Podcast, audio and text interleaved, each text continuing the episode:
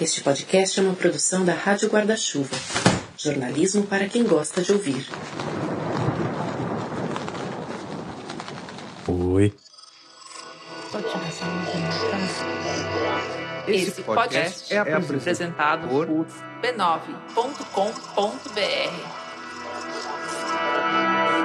Hoje, cinco anos depois, o jornalista e escritor especializado em ciência Marcelo Leite não se lembra bem de como recebeu o convite. Eu imagino que tenha sido um e-mail ou alguma newsletter que eu recebi. O que ele lembra bem é da primeira impressão. Eu, a princípio, achei que podia ser uma bobagem, né? Essa impressão se deveu principalmente ao nome do congresso, que ia acontecendo nos Estados Unidos, cidade de Oakland, na Califórnia. Ciência Psicodélica 2017. Para o Marcelo, aquilo pareceu uma contradição nos termos, né?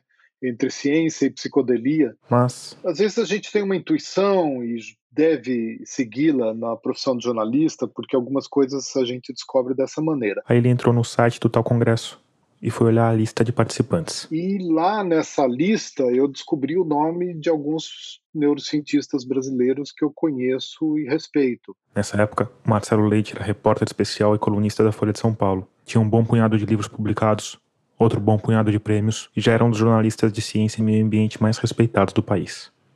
Então, quando ele chegou para a chefia do jornal com a proposta de viajar alguns milhares de milhas para cobrir um evento sobre ciência psicodélica, o jornal disse: Ok, boa viagem, divirta-se, com moderação. E fui para lá. O evento, como costuma acontecer, era num grande hotel lá de Oakland, um Marriott, dessas cadeias de enormes hotéis que abriga esse tipo de congresso, né? E à primeira vista, o congresso parecia bastante com vários outros congressos de ciência que acontecem em vários grandes hotéis de várias cidades do mundo. Muitas sessões paralelas, muitas pesquisas em apresentação, PowerPoint, slides, discussões detalhes ali de neurotransmissores. Mas paralelamente a essas sessões de neurociência nua e crua, tinha também um espaço que eles chamam acho que de marketplace. E ali as coisas fugiam um pouco do que se costuma ver em congressos de ciência. Tinha então um salão enorme, que era uma espécie de feira, onde ali sim você tinha esse aspecto um pouco mais folclórico, vamos dizer assim. Muitas barracas de pinturas, roupas, produtos alternativos, e tudo muito colorido, muito psicodélico, gente com chapéuzinho de duende, travessas com chifre de unicórnio, enfim, aquela coisa mais colorida, vamos dizer assim. E além disso, nesse mesmo espaço tinha uma espécie de palco pequeno, as pessoas sentavam no chão, onde tinham uns debates sobre temas bem alternativos. Enfim, era uma discussão um pouco menos técnica e mais política, militante, vamos dizer assim que era satisfazia muito esse essa franja do público do congresso que seria um pessoal mais do underground psicodélico, porque é preciso entender que durante a proibição que dura até hoje, né, essas substâncias todas são proibidas na maior parte dos países.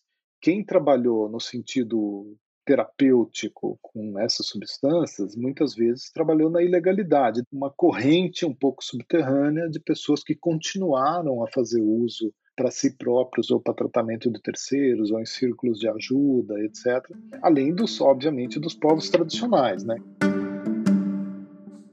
Existe uma infinidade de substâncias conhecidas que podem ser colocadas nessa categoria de psicodélicos, mas as mais famosas são o LSD, ou ácido lisérgico, o MDMA, que é a base do êxtase, a psilocibina dos cogumelos mágicos e o chá de ayahuasca.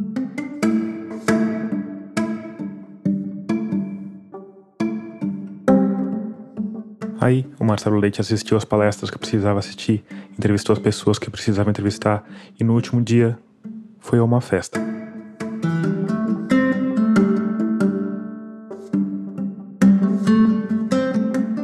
Porque para você que nunca foi no Congresso de Ciências, isso pode vir como uma surpresa.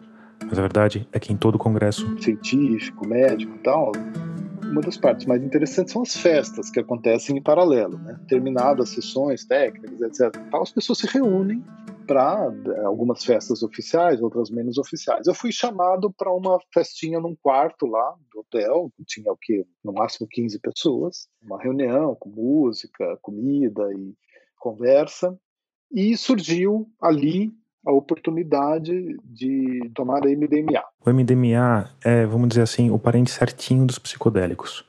Porque apesar de provocar vários sintomas parecidos com o de outros psicodélicos, ele raramente provoca alucinações visuais. No campo psiquiátrico, ele tem sido testado com muito sucesso no combate ao estresse pós-traumático, uma doença comum aos militares que passam por conflitos violentos.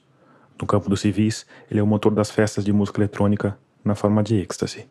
Mas não foi diante dessa forma que o Marcelo Leite se viu naquele quarto de hotel de Oakland.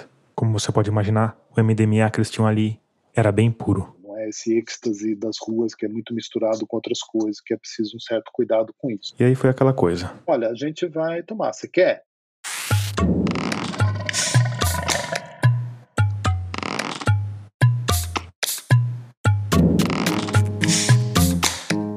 Eu sou Tomás Chiaverini e o 49 episódio de Escafandro já começou.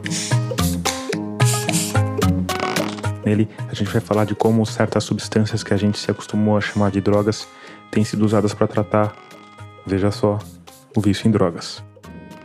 E várias outras coisas também. Antes de adiante, eu preciso de lembrar que a Rádio Escafandro é orgulhosamente mantida por uma parte dos ouvintes que colaboram mensalmente com o projeto. Isso é feito por meio de um financiamento coletivo. Para fazer parte dele, é fácil e rápido. É só ir lá em catarse.me barra escafandro ou picpay.me barra escafandro e escolher o valor com o qual você quer ou pode participar.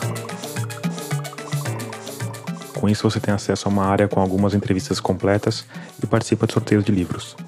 Na semana que vem, por exemplo, eu vou sortear um exemplar do recém-lançado Psiconautas, escrito pelo nosso entrevistado Marcelo Leite.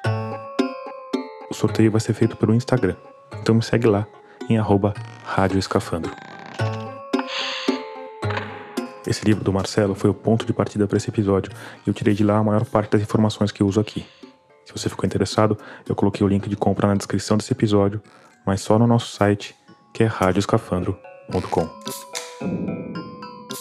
Aliás, se você quiser saber mais sobre o projeto, se quiser fazer apoios pontuais ou por outras plataformas, dá para fazer tudo isso lá no nosso site, que repetindo, é radioescafandro.com. Se você já faz parte desse grupo de pessoas luminosas que mantém o projeto no ar há mais de dois anos, fica aqui meu muito obrigado.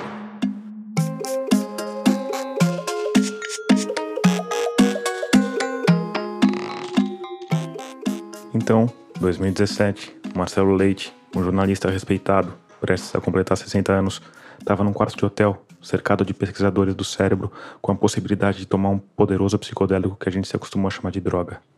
E que, vale dizer, era e ainda é proibido em boa parte do mundo. Eu dei aquela titubeada e falei, não, vamos em frente. Eu tava ia escrever sobre isso, que eu já estava muito interessado nessa história, principalmente do estresse pós-traumático. Tinha ouvido alguns dos resultados, tinha visto um vídeo de um veterano de guerra dando seus testemunhos sobre o benefício que ele tinha obtido. Entre os vários estudos que estão sendo conduzidos sobre o uso de psicodélicos para auxiliar vários tipos de tratamento psiquiátrico, o mais avançado é esse que usa MDMA para combater a síndrome de estresse pós-traumático. Ele está a um passo de ser aprovado como medicamento pelo governo americano, e esse sucesso tem a ver com quatro coisas, basicamente. Primeiro, a eficácia da substância no tratamento. Segundo, a vontade dos pesquisadores envolvidos. Terceiro, aquela característica não alucinógena do MDMA, que deixa as pessoas leigas, vamos dizer, mais tranquilas. E por último, tem o grupo que pode ser beneficiado por essa substância. O pessoal fardado é sempre visto com muita admiração nos Estados Unidos, inclusive pelos conservadores. E você ter uma perspectiva de um possível tratamento, de uma terapia, um remédio, que ajude esses, esse enorme legião de pessoas que sofrem por aquilo que lá se caracteriza como patriotismo, né? facilita muito a aceitação da ideia de uma terapia psicodélica. Por tudo isso, o Marcelo concluiu que a decisão certa a ser tomada era ir adiante. E hoje, ele não está nada arrependido dessa decisão. Foi impressionante, assim, muito impactante. Mudou a minha maneira de ver porque eu entendia muito melhor o potencial daquela substância. O impacto de toda a experiência no Congresso foi tamanho que o Marcelo passou os quatro anos seguintes mergulhado nesse tema. Ele hoje tem uma coluna na Folha de São Paulo sobre o assunto e, como eu disse lá atrás, acaba de publicar o livro Psiconautas, pela recém-nascida editora Fósforo. No livro, o Marcelo fala de vários estudos com várias substâncias, mas além disso, ele também narra experiências pessoais, com MDMA, com LSD, com cogumelos mágicos e com ayahuasca. E Marcelo, eu, eu queria começar te perguntando sobre a decisão jornalística que você tomou, porque você passa uma imagem de uma pessoa muito séria e você fala no livro que você é muito um cara muito introspectivo e tal, né? Aqui vale dizer que essa entrevista foi gravada à distância, mas eu já tinha entrevistado o Marcelo pessoalmente pro episódio 21, robôs, bactérias e o futuro da humanidade. E você teve que tomar essa decisão de se abrir ou não, né? É, eu fiz uma experiência, eu escrevi um livro sobre raves, e eu fiz uma experiência com êxtase, né? Que é a. MDMA. O MDMA vagabundo, né? Perto que imagino que o MDMA que você usou deve ter sido uma coisa com uma pureza bem maior, né? Mas eu fiz essa experiência de ir numa rave e experimentar o efeito na pista de dança. E para mim, assim, foi uma coisa que mudou radicalmente a minha visão do meu objeto de estudo. Eu entendi aquele fenômeno de uma forma muito mais completa depois que eu experimentei a, a droga. Agora, além disso, tem a decisão de narrar ou não essa experiência, né? Você poderia ter omitido isso do livro, né? Então, eu queria que você falasse primeiro um pouco sobre essa decisão como jornalista de se colocar nesse, se colocar na primeira pessoa e de colocar a sua experiência assim, de forma tão é, franca, sabe? Olha, foi uma decisão ao mesmo tempo fácil e difícil e parecido com esse essa experiência que você teve nas raves. Eu entendi muito melhor por que, que é um bom adjuvante para a psicoterapia. O grau de empatia, de proximidade que eu senti com pessoas, algumas delas totais estranhas para mim, que eu nunca tinha visto. E aí, para mim, Tomás, escrever ou não sobre a experiência pessoal se tornou uma questão menor, porque eu não via como não incluir o meu próprio testemunho em apoio a uma ideia que estava ganhando espaço no mundo científico e em breve talvez na sociedade, né? Uma, uma terapia nova, um benefício para milhares, centenas de milhares de pessoas que estão sofrendo. Essa necessidade de narrar a própria experiência tem também muito a ver com o objeto que está sendo retratado. Uma pesquisa sobre o mundo da mente e acho que há uma riqueza subjetiva que faz parte dessa descrição jornalística do que acontece nesse, nesse mundo sob o efeito dessas substâncias. Agora, certamente vai ter quem se incomode com isso, mas aí eu posso dizer que, que eu fiz de boa fé e tentei fazer de uma forma discreta, guiado pela força da narrativa e não por qualquer pretensão de me me vangloriar ou me exibir ou qualquer coisa desse tipo. Espero que não seja entendido dessa maneira.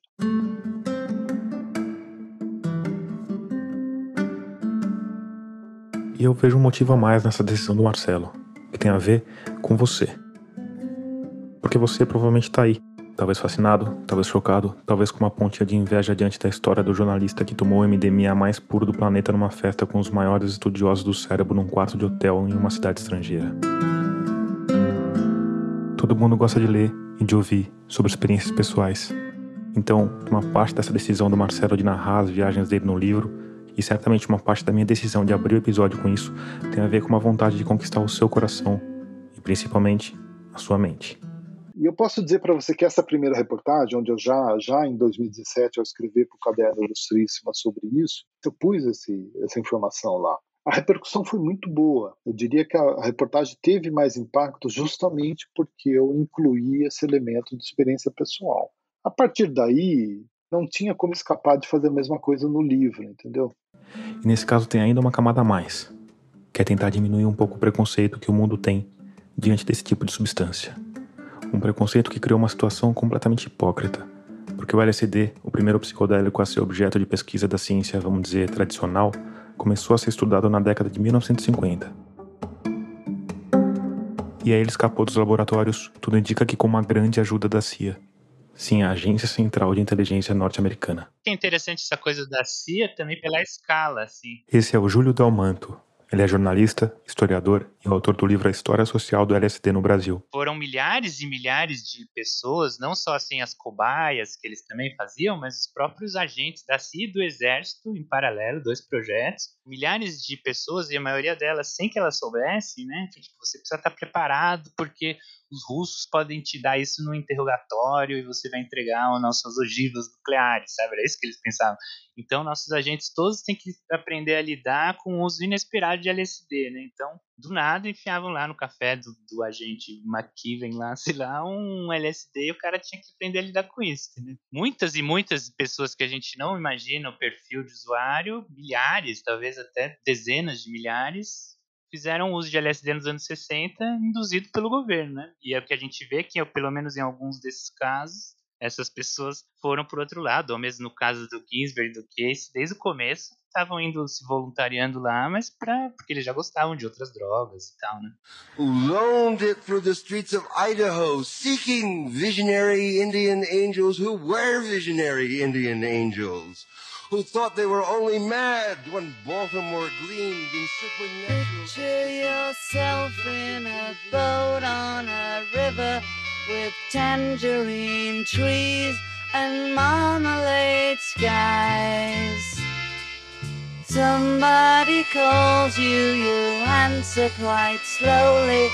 A girl with kaleidoscope. E aí, quando viu aquela efervescência toda que ele mesmo tinha ajudado a criar, o governo americano se assustou e proibiu o LSD. Isso, por um lado, paralisou a produção em laboratórios oficiais e atrasou as pesquisas médicas e científicas, e por outro, estimulou o comércio legal e a repressão que desagou na guerra às drogas, que a gente conhece tão bem, e faz com que ainda hoje pesquisadores pensem duas vezes antes de se meterem nesse campo de estudo. É um desafio significativo você decidir trabalhar com esse tipo de substância. Esse é o físico, neurocientista e pesquisador do Instituto do Cérebro de Natal, Braulio Barros de Araújo. E várias pessoas desistem de trabalhar com esse tipo de substância pelo receio que essas pessoas têm do impacto negativo que eventualmente aquele tipo de trabalho vai ter na carreira delas. O Braulio e vários outros pesquisadores não desistiram. E assim como os cientistas americanos no caso do MDMA, eles também encontraram um caminho para contornar essa dicotomia entre droga e remédio. E no caso deles, esse caminho atende pelo nome de ayahuasca a gente tem uma grande vantagem, que é o fato da ayahuasca ser utilizada nos centros urbanos. A primeira sessão do Santo Daime aconteceu em 1930. Ou seja, a gente tem uma organização aqui no Brasil que tem quase 100 anos de experiência no uso da ayahuasca e, e, fazendo um uso a cada 15 dias. A ayahuasca é um chá feito das folhas de um arbusto chamado chacrona e de um cipó conhecido como jagubi ou mariri. Ela tem sido usada ao longo dos séculos por dezenas de etnias da Amazônia brasileira e peruana. Em 1930, um seringueiro que teve contato com esses rituais tirou a bebida da floresta, criando o culto do Santo Daime, que tem elementos do catolicismo popular, do espiritismo e de religiões africanas. A partir daí, as cerimônias em volta da ayahuasca se espalharam pelo Brasil em formatos variados. E foi num desses, na verdade numa sessão do Santo Daime mesmo, na cidade de Ribeirão Preto, em São Paulo, que o Draulio Araújo tomou o chá de ayahuasca pela primeira vez e na hora percebeu que tinha alguma coisa muito interessante para ser investigada ali. E foi o que ele fez, usando as ferramentas com as quais vinha trabalhando desde a faculdade de física e que serviam basicamente para ver o que estava acontecendo no cérebro alheio. São ao todo quatro técnicas, mas a mais conhecida é a ressonância magnética, aquela máquina que parece uma câmara de bronzeamento artificial e que a gente tem que ficar deitado quietinho enquanto os médicos xeretam os cafundós mais secretos dos nossos corpos. São técnicas que permitem que você investigue o cérebro humano de forma totalmente não invasiva e inócua.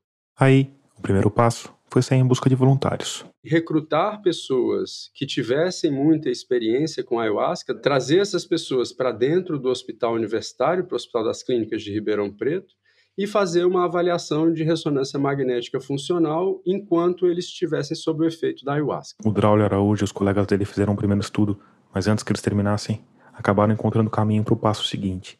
Porque no começo do processo, eles iam nas igrejas para recrutar voluntários e se apresentavam como pesquisadores e conversavam com as pessoas. Aí chegava um e dizia que fazia uso da ayahuasca regularmente porque tinha melhorado de um quadro de depressão grave. Outro porque tinha melhorado de um quadro de ansiedade. E mais um que tinha melhorado do uso abusivo de substâncias como álcool, cocaína, crack, tabaco. E aí a gente começou a trabalhar com a proposta de avaliar nesse momento os efeitos antidepressivos da ayahuasca. Para isso, em parceria com o hospital, eles recrutaram pacientes que eram resistentes aos antidepressivos tradicionais. E esse dado é bem impressionante. Porque lá para os idos de 1990, quando uma pílulazinha mágica chamada Prozac chegou ao mercado, muita gente achou que o problema da depressão estava resolvido. E o Prozac era só o começo de uma longa linhagem de antidepressivos. Então tem muita gente que ainda hoje deve achar isso. Que basta mandar uma pílulazinha mágica para dentro e pronto. Mas a verdade é que hoje existem cerca de 300 milhões de pessoas que sofrem de depressão ao redor do planeta. E entre elas existem 100 milhões, ou seja, um terço, que são resistentes a antidepressivos convencionais. Então, essa foi a população de pacientes que a gente resolveu se concentrar no início, fazendo uma sessão com ayahuasca nesses pacientes. Essa era a primeira experiência que eles iam ter, não só com ayahuasca, mas com qualquer outra substância psicodélica. Esse primeiro estudo, feito em duas etapas com um grupo pequeno de pessoas, se mostrou bem promissor.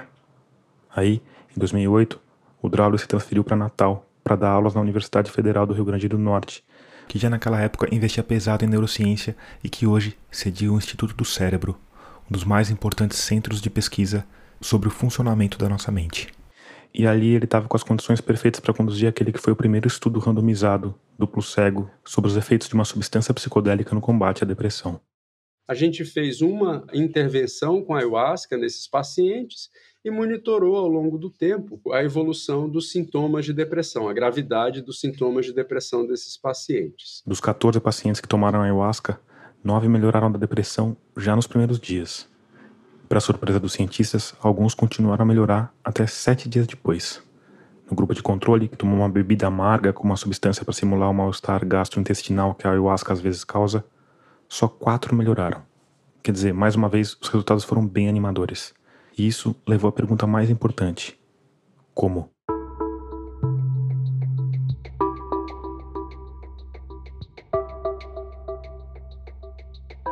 Para entender isso, a gente precisa entender o que a ayahuasca faz em um cérebro sem depressão. O primeiro mecanismo por trás dos efeitos da ayahuasca são as modulações do nosso sistema visual.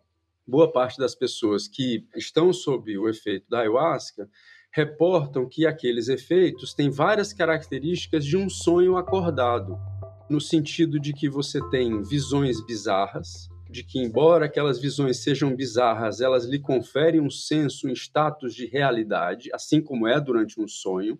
Tanto é que a gente acorda de pesadelos, porque durante o pesadelo a gente acredita que aquilo lá é verdade.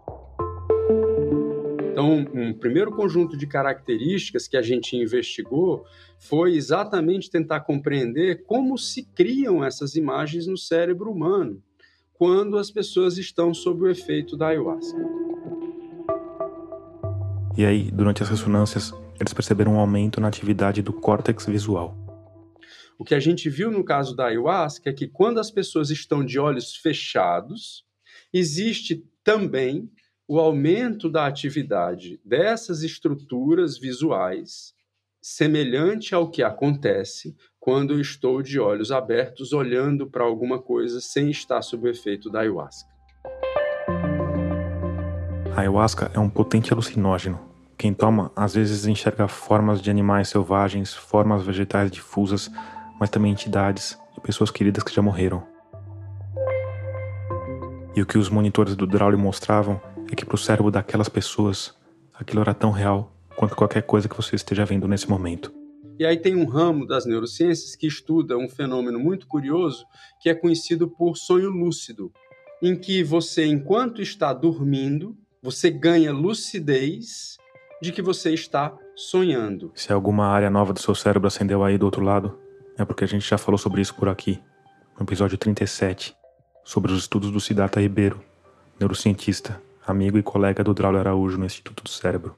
Os mecanismos, então, que a gente encontrou carregam várias semelhanças do ponto de vista neural aos mecanismos que acontecem quando as pessoas estão tendo um sonho lúcido. Essa constatação é importante porque a visão é o instinto mais útil para a gente, o que a gente mais valoriza. A gente acredita no que a gente vê. E para o nosso cérebro, sonhar ou ver dá na mesma. Aquele sonho que você vivenciou durante os efeitos da ayahuasca, eles parecem ser tão reais quanto esse momento que a gente está vivendo agora, que em momento nenhum a gente questiona se isso é real ou não. Agora eu dei uma questionadinha. Acho que você também. Mas enfim, vamos adiante.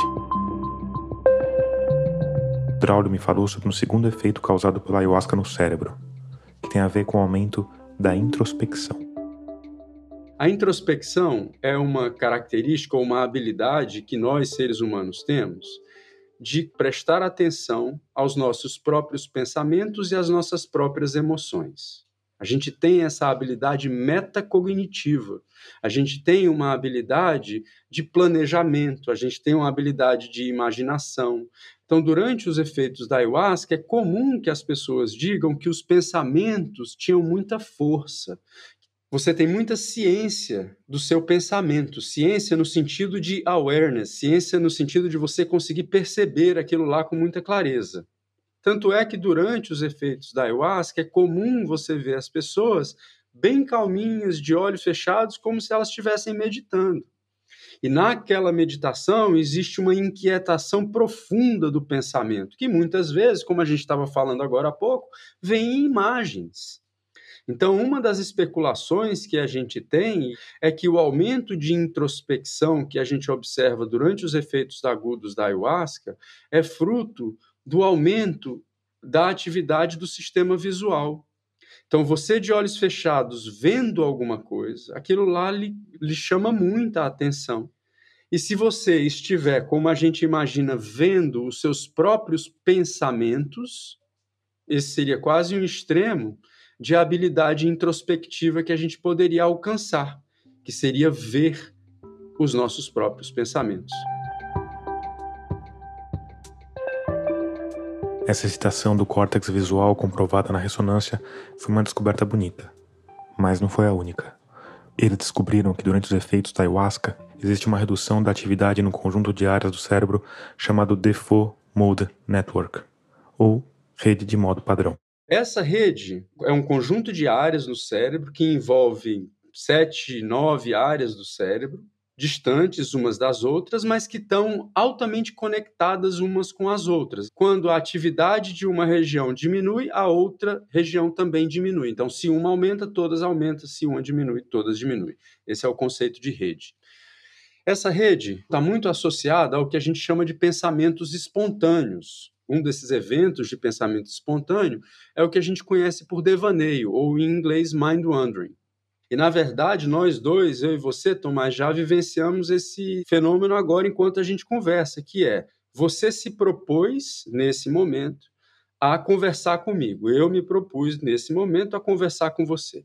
Embora a gente tenha feito esse acordo, em vários momentos a gente quebrou esse acordo, porque a sua cabeça foi pensar em outras coisas e a minha cabeça foi pensar em outras coisas. A minha talvez com mais dificuldade porque eu estou falando, a sua com mais facilidade porque você está escutando.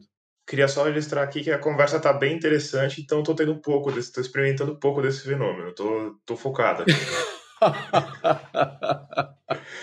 tá ótimo, legal. Então, Tomás, esse fenômeno de pensamento espontâneo, ele pode virar inclusive patológico. Pessoas que não têm nenhum quadro de depressão ou ansiedade também têm vivência com esse tipo de fenômeno mais patológico, que é quando, por exemplo, você acorda quatro horas da manhã e uma centelha de um pensamento entra na sua cabeça e essa centelha carrega algum tipo de problema pequeno da sua profissão, da sua vida, o que quer que seja. Quatro horas da manhã, aquela centelha ela começa a se amplificar e ela começa a virar um grande problema. E aí você olha para o relógio e fala: Meu Deus, quatro horas da manhã eu não estou conseguindo dormir. Aí olha, quatro e meia eu não estou conseguindo dormir. Cinco horas eu não estou conseguindo dormir. Eventualmente eu durmo, acordo sete horas da manhã. Penso de novo naquele problema e não acredito que eu fiquei tanto tempo acordado pensando naquela besteira e aquela besteira não, não me deixou dormir. Isso é o que a gente chama de ruminação. E a ruminação é um sintoma de depressão. O que é a ruminação em depressão? É um pensamento negativo, recorrente, que você não consegue se livrar dele. Esse é um sintoma muito comum em depressão. O que, que a gente observou em voluntários saudáveis, por enquanto? Que essa rede que está associada a pensamentos espontâneos, que está associada a devaneio, a mind wandering, ela diminuiu a sua atividade durante os efeitos da ayahuasca. E olha que curioso, Tomás, é exatamente o mesmo tipo de fenômeno que a gente observa em meditadores experientes. Então, existe, inclusive, na nossa cabeça, um paralelo muito claro entre uma experiência com uma substância psicodélica e uma prática de meditação. Existem diferenças muito significativas também, mas existem vários pontos de contato. E um desses pontos de contato é essa perspectiva que tanto a meditação como a ayahuasca trazem, que é você conseguir focar a sua atenção no presente. Essa é a base da prática de meditação, e isso parece ser um fenômeno muito comum. E que na ressonância provavelmente se reflete na diminuição da tal rede do devaneio. Afinal, deixar o pensamento vagando é o contrário de prestar atenção no presente.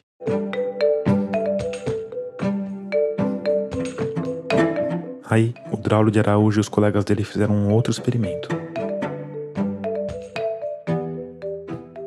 Durante os efeitos da ayahuasca, eles estavam dentro da máquina de ressonância magnética e a gente pedia para eles fecharem os olhos. Eles, no caso, são os voluntários da pesquisa. E não dormirem. Essa era basicamente a instrução. E ficava adquirindo imagens do cérebro dessa pessoa continuamente. A gente faz esse tipo de experimento para tentar avaliar características de funcionamento do cérebro no que a gente chama de estado de repouso. Nesse tipo de estudo, a gente consegue fazer uma avaliação que é identificar a quantas outras áreas uma determinada região do cérebro está conectada. Então, o que a gente faz é, a gente divide o cérebro em várias áreas, 110 áreas do cérebro. E aqui, só para ficar bem claro, esse conjunto de áreas corresponde ao cérebro inteiro. Mas o que eles estavam buscando era a conexão entre elas. Quando a atividade de uma área aumenta, a atividade da outra área também aumenta. Se isso acontecer, a gente diz que aquelas duas áreas estão conectadas. E aí eles perceberam que, quando aquele cérebro está sob o efeito da ayahuasca, o número de conexões aumenta significativamente. O Draulio explicou que esse aumento de conexão é importante porque o nosso cérebro está o tempo inteiro tentando antecipar as coisas. O nosso cérebro funciona com perspectivas muito limitadas. Ele espera ver coisas quando ele olha para as coisas. Então, quando eu estou olhando para essa mesa, eu já espero ver o que está em cima dessa mesa. Tanto é que se aparece alguma coisa diferente em cima daquela mesa, aquilo lá vai chamar a minha atenção. Isso impacta diretamente o tal processo de ruminação, tão comum em pessoas que sofrem de depressão. A ruminação é você ter um único pensamento recorrente e negativo isso é diametralmente oposto a eu ter todas as possibilidades de pensamento disponíveis naquele momento. Então, o processo ruminativo é a mesmice acontecendo o tempo inteiro. O que a gente observou é o contrário. O aumento de conectividade de diferentes estruturas no cérebro, então, representaria você ter um cérebro trabalhando com menos amarras. Então, para resumir, quando alguém toma um chá de ayahuasca, as áreas do cérebro responsáveis pela visão se acendem feito árvore de Natal. Aquela rede de áreas que fazem a gente devagar e muitas vezes levam a lugares desagradáveis diminui de intensidade. E a conectividade geral também aumenta. E no fim. Você tem um cérebro que está mais livre. Tanto é que as experiências, então, que você tem sob o efeito de uma substância psicodélica são mais livres. Você pode ver, durante aqueles efeitos, um duende na sua cabeça o que você não vai ver se você fechar os olhos agora.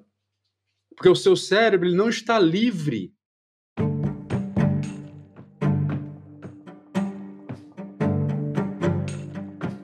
E segundo Draulio Barros de Araújo,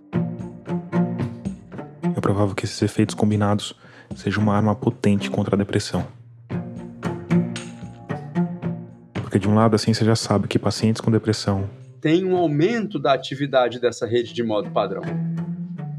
E esse aumento de atividade da rede de modo padrão está relacionada com o aumento de ruminação. Cérebros em depressão tendem a ser menos livres, tendem a ficar presos em padrões de pensamentos negativos, um problema que é comum também em outros distúrbios mentais. O transtorno do estresse pós-traumático é uma solidificação em torno do trauma. O que você, então, terapeuticamente tem interesse de fazer com esses pacientes é dissolver o trauma. O que, que significa dissolver o trauma? Em boa parte, significa sair daquele padrão automático e negativo, um atrator, que você não consegue se livrar dele, por mais que você tente.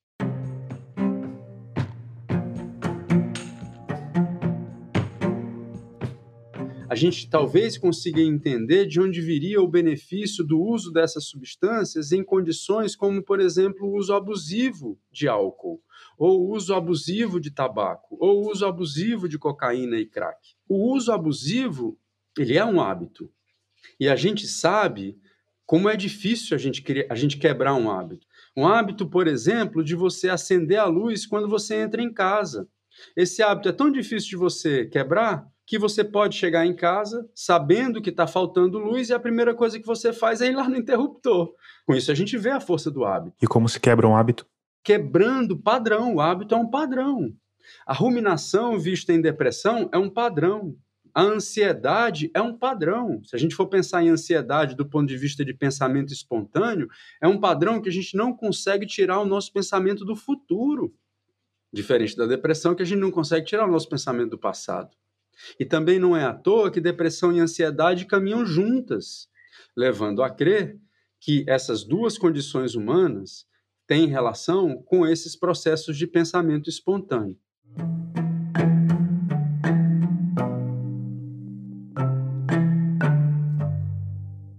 Até aqui, a gente está falando de efeitos que foram observados a partir de dois ângulos.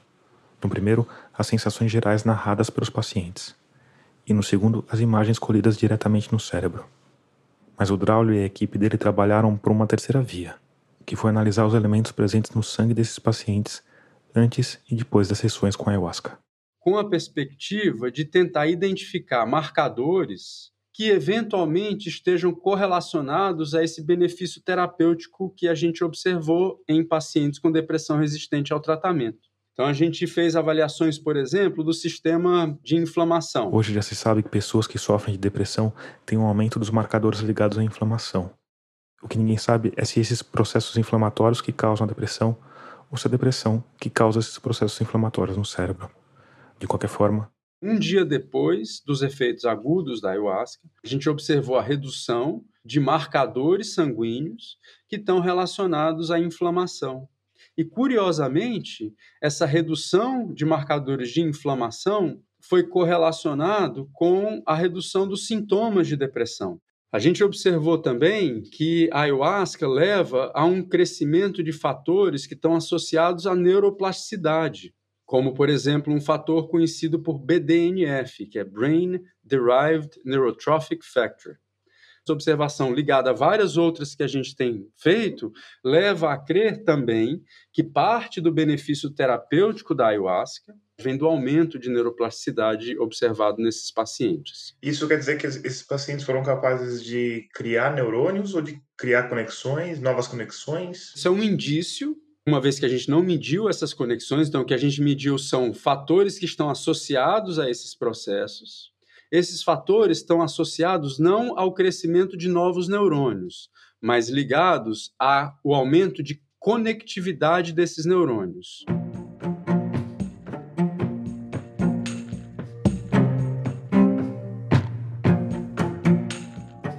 E isso tudo coloca os cientistas num lugar que para mim é completamente fascinante. Porque a gente sabe que a depressão está ligada a um desequilíbrio químico do cérebro mas assim como no caso dos processos inflamatórios, a gente não sabe o que causa o que. E com os efeitos da ayahuasca, essa dúvida tostinesca também existe. A substância muda a química do cérebro e isso provoca reflexões profundas e visões psicodélicas, ou as reflexões profundas e visões psicodélicas é que alteram a química do cérebro. Será que existe algum elemento da experiência que o indivíduo teve durante os efeitos agudos da ayahuasca que se correlaciona ao benefício. Os indivíduos que mais tiveram fenômenos visuais são os indivíduos que mais se beneficiaram. Os indivíduos que mais sofreram foram os indivíduos que se beneficiaram. Os indivíduos que mais tiveram prazer e assim por diante. O Draulio me disse que eles ainda não têm nada conclusivo nesse sentido, mas de modo geral. Pacientes que tiveram mais visões foram os pacientes que mais se beneficiaram daquela sessão terapêutica uma boa parte dos pacientes, no final da sessão, chegava para a gente e dizia: Eu senti que fiz um ano de psicoterapia, nessas quatro horas que eu estou aqui. Então, existe uma boa parte da fenomenologia da ayahuasca que parece estar associada a essa característica que as tradições atribuem à ayahuasca, aos povos indígenas, às religiões, que é a ideia que a ayahuasca é uma planta professora. Então, seria, dentro dessas tradições, uma planta que lhe ensinaria alguma coisa o que estaria associado a essa característica que boa parte dos pacientes relata de ter participado de uma sessão de psicoterapia muito profunda naquele intervalo de tempo curto. O que é curioso é que, assim como parte dos pacientes dizia: Eu adorei a sessão porque eu senti que eu fiz uma, um ano de psicoterapia em quatro horas. Outros pacientes chegavam para a gente e diziam exatamente o oposto. Eu odiei a sessão, porque eu odeio psicoterapia. Sensacional. Então, aqui traz uma característica interessante, que é, bom, primeiro essa associação aparente da ayahuasca com a psicoterapia. E nesse caso, por que, que ela seria tão eficiente? Porque nesse caso o psicoterapeuta é você mesmo. É você levantando o tapete e olhando para baixo do tapete coisas que você varreu para baixo desse tapete e não estava disposto a levantar o tapete. Não dá para pôr a culpa no psicólogo. Não dá para exatamente, não dá para mentir. não dá para criar uma história. É você com você mesmo. É daí que vem, eu diria, boa parte da dificuldade da experiência com a ayahuasca. Você imagina, você está vendo o que você varreu para baixo do tapete por vários anos. Então aquilo tem um impacto muito significativo, seja positivo ou negativo. Quer dizer, tem pessoas que vão dizer: eu, eu não quero, já disse que eu não quero ver isso aqui embaixo do tapete, não estou disposto, por isso que eu nunca fui atrás de um terapeuta. É, a hipótese é que essas experiências mudem a química do cérebro, e não o contrário. Talvez, exatamente. Ou que, é, no fundo, o que é uma, uma psicoterapia? Quando você vai num terapeuta, de certa maneira você está mudando hábitos. Hábitos do seu comportamento ou hábitos do seu cérebro. Por exemplo, hábitos de pensamento. É isso que você está tentando mudar. Mas é um caminho oposto de quando você toma um antidepressivo, por exemplo. O antidepressivo ele vai mudar a química para mudar a experiência, né? Exatamente. Agora, de qualquer maneira, acho que uma sutileza que a gente precisa ter clareza aqui é que quando eu estou fazendo psicoterapia, eu estou mudando a química. Essa perspectiva tem ficado tão forte que eu diria que hoje a gente entende essas substâncias psicodélicas como sendo substâncias de apoio à, à psicoterapia.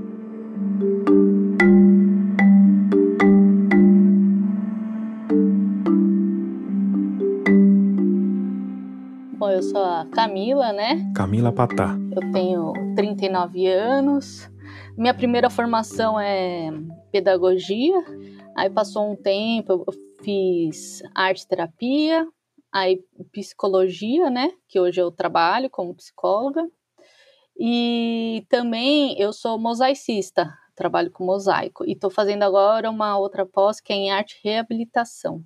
Você está falando de São Paulo? Isso, eu moro em São Paulo. E quer falar um pouco do seu lado pessoal, talvez? Ah, que falar, né? Camila está afastada das drogas há mais de cinco anos, mas ela ainda se considera uma dependente química. Uma dependente química em recuperação. Vamos falar, se você não se importar, de como começou essa sua relação com drogas? Então, Começou quando eu tinha meus 13, 14 anos, mais ou menos, né? Naquela época da curiosidade, né? Quer experimentar tudo. Aí começa com álcool, depois vai maconha. E 16, 17 anos eu já estava usando cocaína. Ao longo desses anos, a Camila tentou vários tipos de tratamento. Terapia, narcóticos anônimos. Aí a mãe dela. Ela sempre aparece nas histórias porque foi uma pessoa que foi me resgatando em todos os momentos. Conheceu uma pessoa. Que me levou para beber o chá, né? Ayahuasca. A Camila foi. Oba, um chazinho aqui, né? Um fim de semana numa igreja do Santo Daime, na Serra da Mantiqueira, em São Paulo. Sabe, assim, não tava ainda levando a sério. Aí a Camila foi para esse sítio, porque eles chamavam de trabalho de cura. Nesse primeiro dia, tinha umas 40 pessoas. Todo mundo sentado, assim, sabe? Assim, tinha as cadeirinhas e, assim, um lado dos homens e um lado das mulheres. E assim tinham três colunas assim, né? Daí tinha o um espaço da ala mais jovens, né? Aí tinha um das mães e da outras matriarcas, né, assim. E lá do outro lado também dos homens. E na mesa de centro tinha o padrinho ali que fazia o trabalho acontecer e as outras pessoas que ele chamava para ficar ali ao redor, né, da mesa com ele. E aí tinha uma, um cruzeiro ali na mesa e algumas imagens ali, né, do Padre Sebastião, Mestre Irineu, né, que era a linha ali. Aí ela viu o povo dançando, acompanhou os salmos. E, enfim, tinha um pouquinho de cada coisa ali pra gente ver como é que funcionava. E o chá era mais leve. Para quem estava acostumada com drogas pesadas como a cocaína, foi mesmo um chazinho fala assim, nossa, mas isso aqui não, não foi nada, isso aqui é de boa, né? Porque eu fui meio que meio sarcástica, sabe? Assim, eu não tava muito acreditando naquela história lá, né? Eu fui meio que duvidando, né? Aí, no domingo, fui para a experiência do de cura, né? Nossa.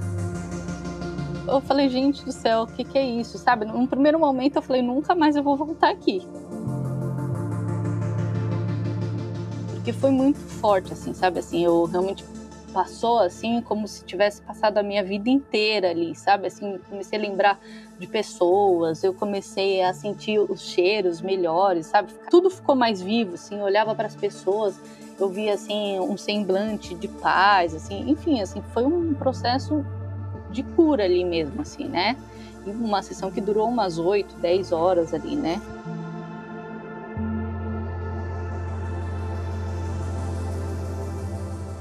E aí eu fui embora depois ali, e na, na mesma semana eu voltei, porque eu achei tão bonito aquilo, né? Eu falei assim, gente, olha, eu acho que eu me encontrei, sabe? Uma força boa tinha me, me, me elevado ali, alguma coisa interessante tinha acontecido.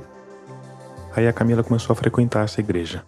Só que nesse lugar que eu frequentava, eles usavam a tal Santa Maria, né? Que é a maconha que eu não tenho nada contra, mas assim, para uma pessoa que é dependente química não deu muito certo, porque daí eu tive minha recaída e aí que eu comecei daí com 19 a usar o crack.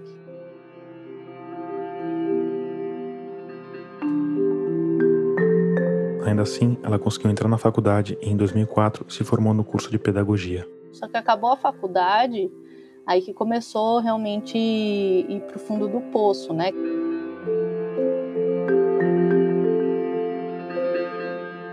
O crack é um subproduto da cocaína que, em vez de ser aspirado, é fumado. Na fumaça, as partículas da droga são muito menores, o que facilita a absorção pelo pulmão. Dali, elas vão direto para o cérebro. A intensidade dos efeitos é mais imediata e mais potente do que os da cocaína aspirada, e também passa muito mais rápido. Em questão de 5 minutos, o cérebro já está te implorando por mais. Por tudo isso, o crack é uma das drogas mais viciantes que existem.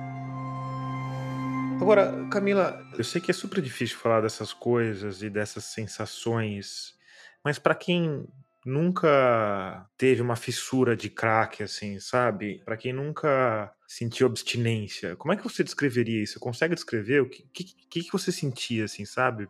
Eu ia ficando irritada, nervosa, eu ficava meio deprimida, eu não queria fazer as coisas, enfim, eu senti uma coisa estranha, sabe? Assim, um vazio, uma angústia, né? E de alguma forma ali eu pensava assim, se eu for usar droga, é, essa dor acaba. Porque eu, eu sou uma pessoa que pensa demais. E quando eu usava, por exemplo, crack, para mim esvaziava a minha cabeça. Só que ele passava, porque passa muito rápido. E aí eu tinha que usar mais. Aí passava e ficava nesse ciclo e você chegou, nesse processo, você chegou a ir pra rua, essas coisas? Sim, eu chegava a ficar cinco, seis dias fora de casa, né? E eu acabava voltando porque eu escutava a voz da minha mãe rezando para mim, sabe? Volta para casa, volta para casa. E aí quando realmente eu fui falar para ela isso, ela realmente nunca parou de rezar. Também eu começava a ver assim, que assim, gente, o que, eu tô fazendo aqui, né? Depois de certo tempo, eu falava assim, gente, eu tenho uma casa, né, e tal, e aí que me internavam, sempre quando eu voltava, acabava sendo internado. E esse tempo que você ficava na rua, você ia lá para a região da Cracolândia? Não, não chegava aí, não. Mas você ficava é, na rua mesmo ou em casa de amigos, essas coisas assim? Não, na, na rua. ficar, ficar embaixo de ponte, né? E, algumas vezes tinha alguém, mas assim, depois com o tempo eu ficava dentro de algum hotel, porque no começo tem as pessoas tal, só que assim, quando é, realmente a dependência é bem forte, né, pesada, aí eu queria usar sozinha só, entendeu? E se trancava num quartinho de hotel e ficava lá. Isso.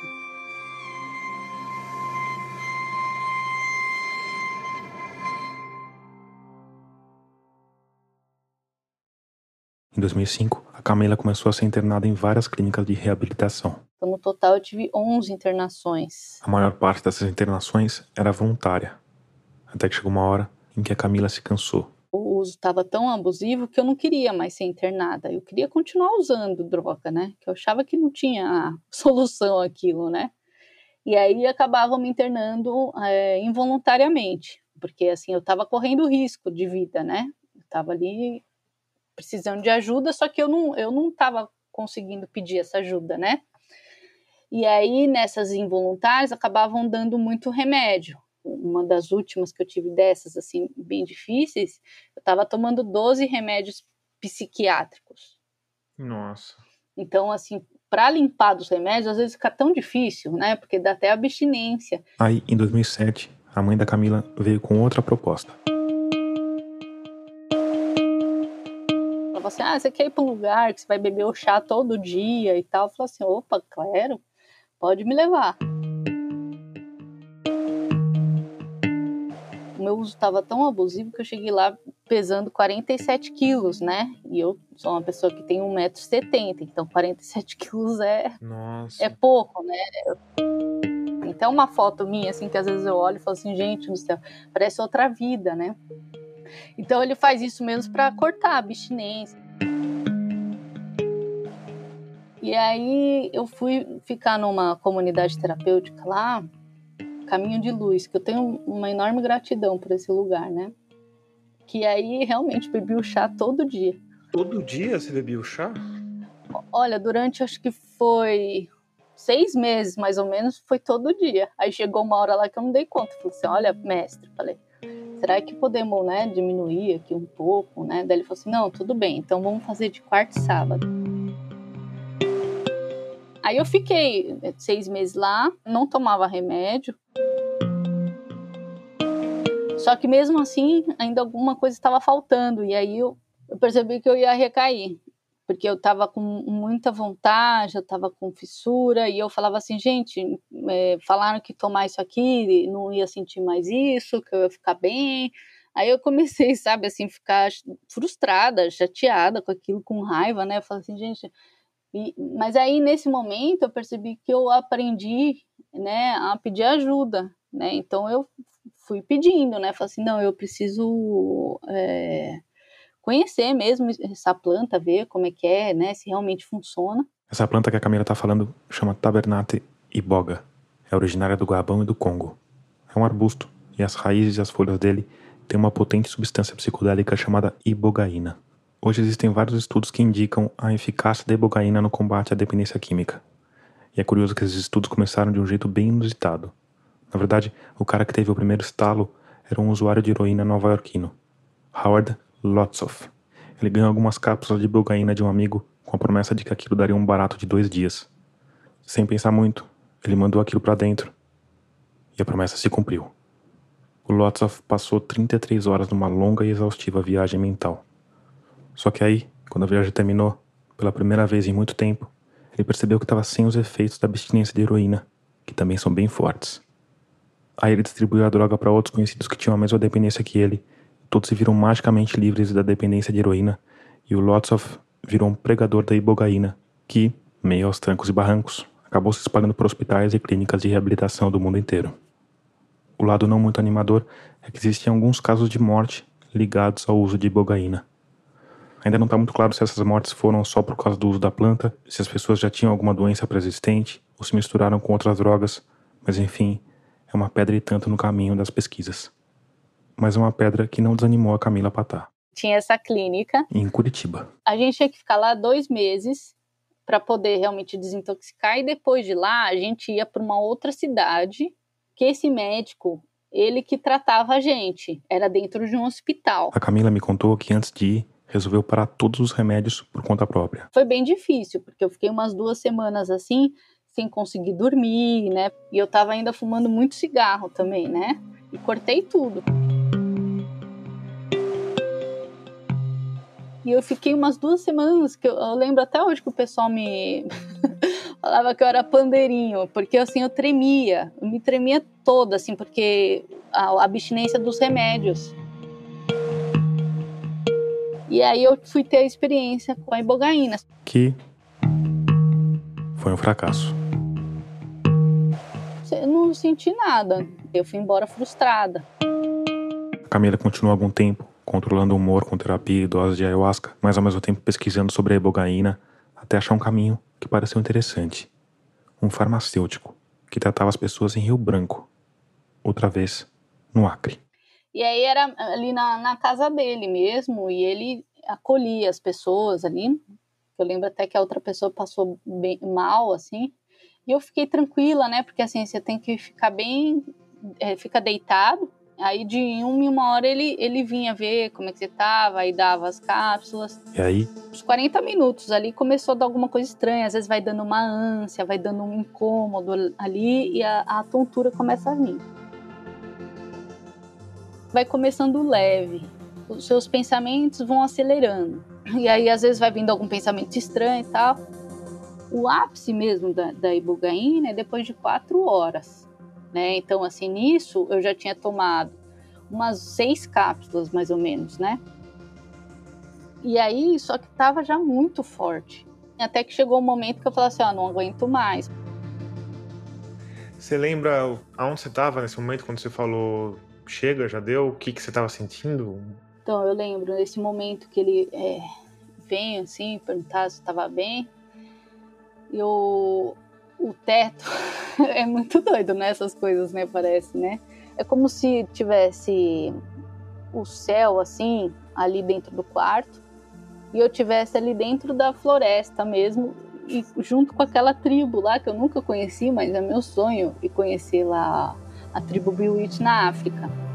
E eu parece que eu me conectei ali, né, nesse movimento parecia até que eu tava ali dançando, sabe? Assim, eu entrei numa vibração muito alegre. E aí também tive essa, essa lembrança de quando eu era criança. E eu ia visualizando mesmo, assim, é como se você estivesse sonhando acordado, sabe? Então, assim, eu tava ali sonhando, visualizando, mas eu, ao mesmo tempo eu tava ali, quietinha, no meu lugar. Eu tive lembranças que eu até fui perguntar para minha mãe. Eu falei assim: "Nossa, mãe, eu lembrei até da cor do teu vestido", né? Daí fui falar para ela, ela falou assim: "Nossa, era mesmo". E essa casa que você estava, esse lugar que você estava, não era na floresta, né? Essa sensação da floresta tem a ver com uma projeção que você faz que te leva para perto daquela substância de alguma forma, né? Isso, é. Eu, eu tava num. perto do centro, mas assim, eu tava assim conectada ali com a, com a floresta mesmo, né? é uma sensação. Você tem que ficar muito quietinho, assim, porque se você se mexe, assim, dá muita tontura. E não é pouco, assim, parece que o universo inteiro tá mexendo, assim, é uma coisa diferente mesmo, né?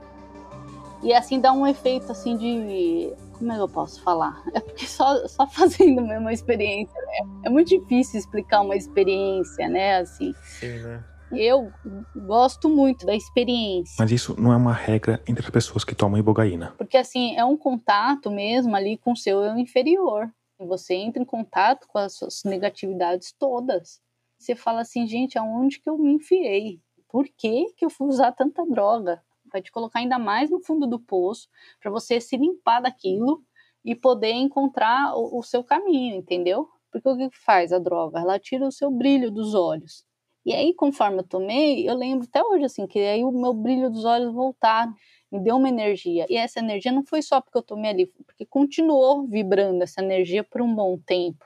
Parecia que eu tinha me encontrado ali, sabe, assim, a minha essência, como se eu não tivesse nunca usado droga na vida. E para quem foi dependente de crack por 11 anos e teve de ser internada mais de 10 vezes, isso não é pouca coisa. Se não tivesse conhecido esse caminho, eu não sei se realmente eu estaria viva hoje. A Camila mergulhou fundo no universo da ibogaína.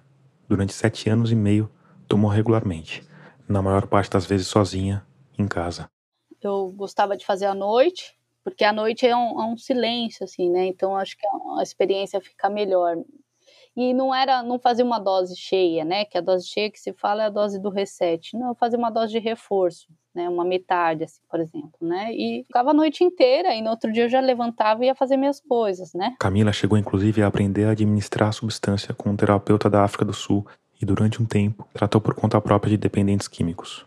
Segundo ela, foram mais de 100 pessoas e dessas, mais ou menos 30 deixaram as drogas de vez. Ela própria está livre do crack e companhia há mais de cinco anos. Hoje, como psicóloga, ela continua a trabalhar com dependentes químicos, mas não toma mais nem ayahuasca e nem bugaína.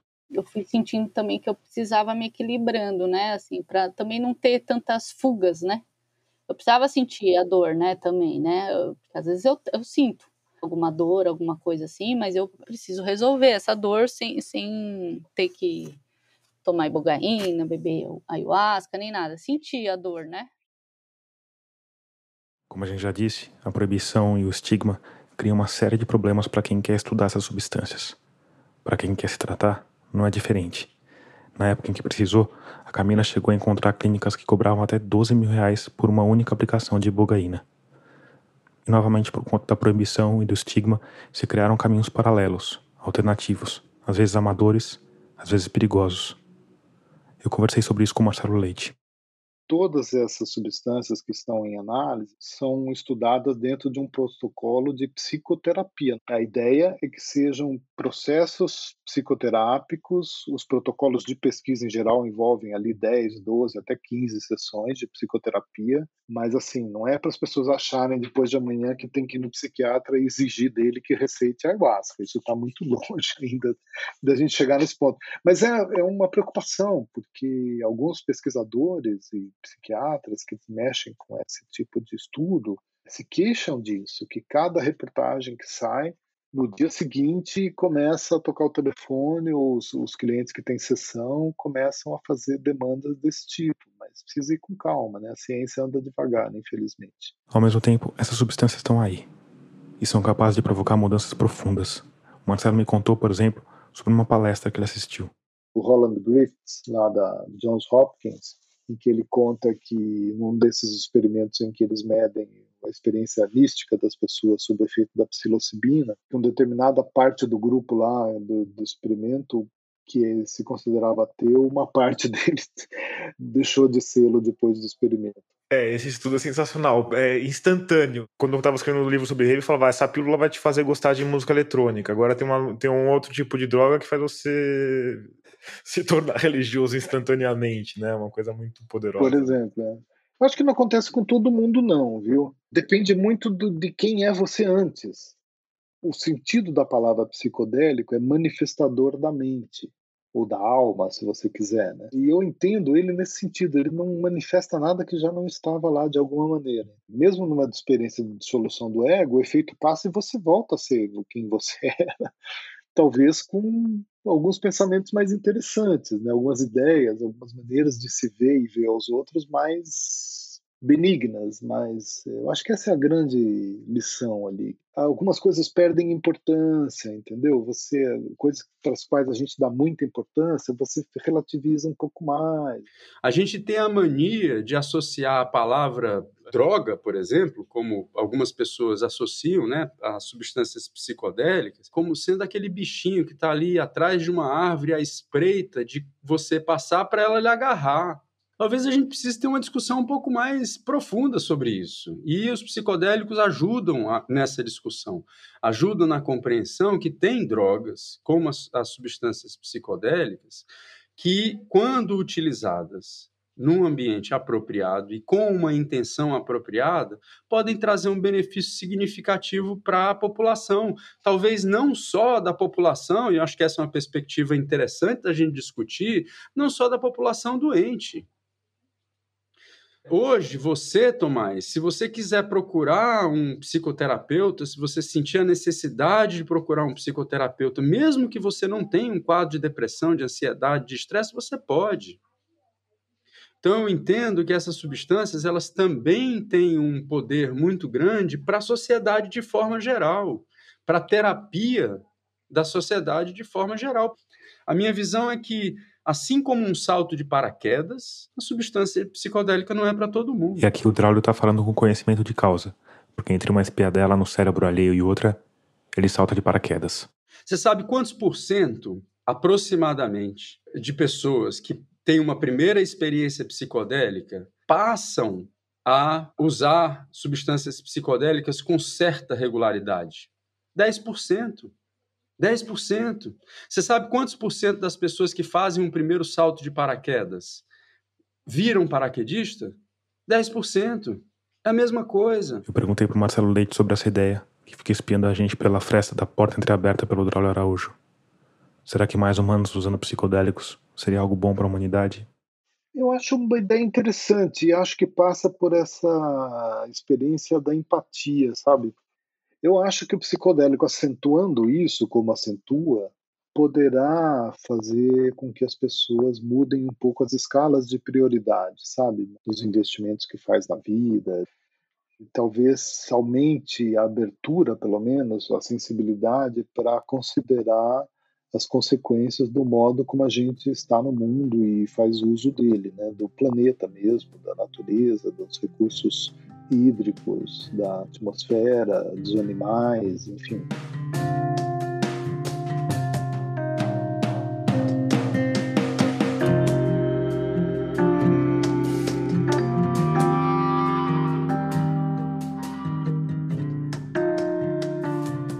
Antes de terminar, como de costume, eu quero te falar sobre a Rádio Guarda-Chuva, nossa confraria de podcasts feitos por jornalistas. Hoje eu vou te falar sobre o Põe na Estante, o Clube do Livro comandado pela Gabriela Maier. Se você ainda não conhece, o Põe na Estante funciona assim. A Gabi convida duas pessoas para lerem o mesmo livro e depois eles sentam para conversar sobre a leitura e sobre a vida. Então, além dos livros, que são quase todos fantásticos, você também acaba tendo contato com pessoas fantásticas, inclusive com pessoas conhecidas de quem vive com os fones recheados de podcast. Pessoas como Joana Soares, Chico Felite, Tiago André, Tiago Rogero e por aí vai. Então procura aí o Põe na Estante no seu tocador, que eu acho que você não vai se arrepender.